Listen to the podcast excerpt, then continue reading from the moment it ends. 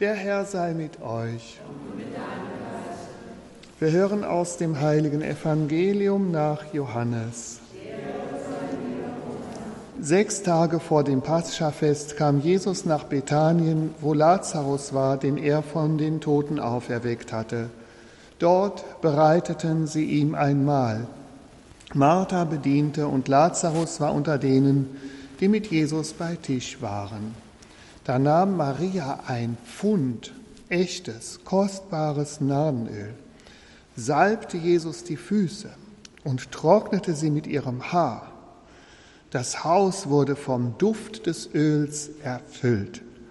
Doch einer von seinen Jüngern, Judas Iskariot, der ihn später verriet, sagte, warum hat man dieses Öl nicht für 300 Denare verkauft und den Erlös den Armen gegeben? Das sagte er aber nicht, weil er ein Herz für die Armen gehabt hätte, sondern weil er ein Dieb war. Er hatte nämlich die Kasse und veruntreute die Einkünfte. Jesus erwiderte, lass sie, damit sie es für den Tag meines Begräbnisses tue. Die Armen aber habt ihr immer bei euch, mich aber habt ihr nicht immer bei euch. Viele Juden hatten erfahren, dass Jesus dort war, und sie kamen jedoch nicht nur um Jesu willen, sondern auch um Lazarus zu sehen, den er von den Toten auferweckt hatte. Die Hohenpriester aber beschlossen, auch Lazarus zu töten, weil viele Juden seinetwegen hingingen und an Jesus glaubten. Frohe Botschaft unseres Herrn Jesus Christus.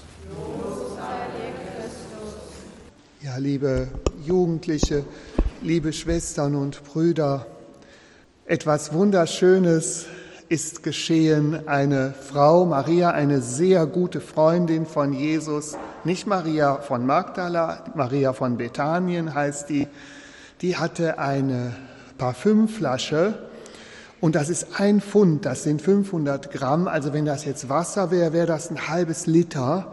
Aber Öl ist ja noch leichter als Wasser, also muss es noch ein bisschen größer sein als eine Halb-Liter-Flasche. Meine Mutter, die erzählt, als sie ein kleines Mädchen war, da hatte meine Oma, das war im Krieg, auch so eine große Flasche mit Kölnisch Wasser. Und das war was ganz, ganz Kostbares. Und da hat sie nur ganz selten mal was von genommen. Und zum Beispiel, wenn Weihnachten war, dann hat sie in kleine Fläschchen das umgefüllt und jedem davon ein Weihnachtsgeschenk gemacht mit einem kleinen Fläschchen Parfüm mit dem Kölnisch Wasser. Und da kann man sich jetzt ein bisschen besser dran erklären, wie wertvoll das für die Leute damals war. Schon damals, als meine Mutter klein war, war das eine Kostbarkeit.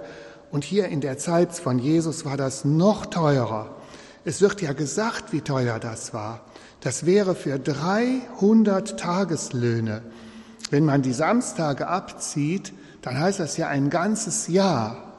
Was ein Arbeiter für ein ganzes Jahr verdient, so teuer war dieses Pfund Öl, das, diese Flasche. Ne? Und dann denkt man, ist das nicht doch ein bisschen Verschwendung? Also das wäre ja heute mindestens 10.000 Euro, wenn man das jetzt umrechnet in heutige Zeit. Ne?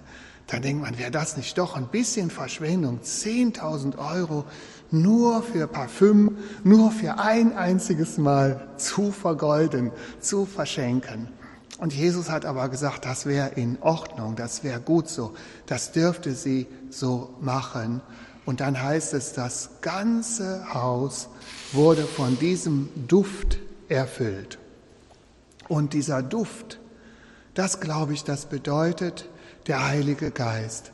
Weil das Öl ist ja auch das Krisamöl, was man bei der Taufe bekommt und bei der Firmung. Das ist ja auch ein Symbol für den Heiligen Geist. Und der Heilige Geist, der erfüllt ein Haus mit Duft, eine Atmosphäre, eine gute Atmosphäre. Wenn man jetzt reinkommt irgendwo und vorher hat jemand was ganz Böses gesagt und es gab vielleicht Streit und mehrere haben böse Wörter gesagt und man kommt in den Raum und man spürt, hier ist eine schlechte Atmosphäre. Man sagt ja auch, hier ist dicke Luft. Ne, das spürt man, selbst wenn man nicht dabei gewesen ist. Und umgekehrt, man spürt, wenn man in einen Raum kommt, wo viel gebetet wurde, wenn man in die Kirche kommt oder sogar bei mir zu Hause oder auf der Terrasse, wenn dann Leute zu mir zu Besuch kommen, dann sagen die immer, oh, das ist aber schön hier, ne? Und die meinen natürlich auch, dass es schön eingerichtet ist, schön dekoriert ist, aber die meinen noch was anderes. Die meinen etwas mehr. Die spüren, dass da viel gebetet wird. Und sowas spürt man. Ein Ort, wo viel gebetet wird. Deswegen segnet man ja Häuser. Der ganze Raum wurde vom Duft erfüllt. Man segnet den Raum, damit der Heilige Geist in dieses Haus hineinkommt und der böse Geist vertrieben werden soll. Natürlich, es ist nicht nur damit getan, den Raum zu segnen, man muss auch sich selber segnen und selber versuchen, das Böse aus seinem Herzen auszutreiben. Aber das passiert ja genau, wenn wir viel beten und wenn wir oft beten. Und für viele Leute ist Beten auch Zeitverschwendung. Zeit ist oft das Kostbarste, was wir haben. Ne? Und wenn einer sagt, ich sitze jetzt eine ganze Stunde in der Kirche und bete, fast alle unserer Mitmenschen machen das nicht. Warum? Die meinen, sie hätten was Wichtigeres, Besseres zu tun. Sonst säßen ja mehr in der Kirche. Wenn einige das wichtig fänden, würden die ja jetzt kommen. Aber fast alle Leute, die wir kennen, sagen, es reicht, wenn man drei, viermal im Jahr in die Kirche geht. Und wenn man öfter geht, ob sie es ausdrücklich so meinen oder ob sie es äh, sozusagen sich nicht Gedanken darüber machen, aber faktisch heißt das doch, sie gehen davon aus, dass sie was Wichtigeres zu tun hätten, dass sie was Besseres zu tun hätten. Das heißt mit anderen Worten, das wäre Zeitverschwendung, wenn man sich eine Stunde in die Kirche setzt und betet, wenn man zum Beispiel eine Stunde in den Anbetungsraum geht oder wenn man 20 Minuten einen Rosenkranz betet. Ich glaube, es sind nicht nur 99 Prozent unserer Mitbürger, es sind sogar noch mehr, die meinen, das wäre Verschwendung. Mit ihrer Zeit könnten sie was Wichtigeres, Besseres tun.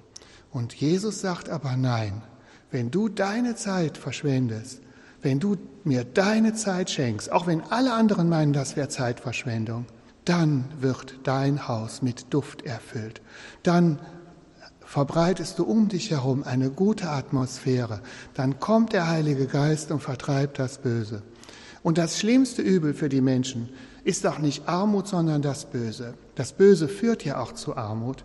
Das heißt, das größte Heilmittel ist doch, dass das Böse vertrieben wird. Und dafür brauchen wir doch das Gebet. Jesus hat recht. Die 10.000 Euro waren nicht falsch investiert. 10.000 Euro für Jesus sind gut investiert. Und stundenlang im Gebet für Jesus ist auch gut investiert. Die Stunden, die wir schon in der Kirche verbracht haben, die sind keine Zeitverschwendung, sondern das führt dazu, dass das Böse vertrieben wird und die gute Atmosphäre des Heiligen Geistes zu uns kommt und dass andere das auch spüren. Amen.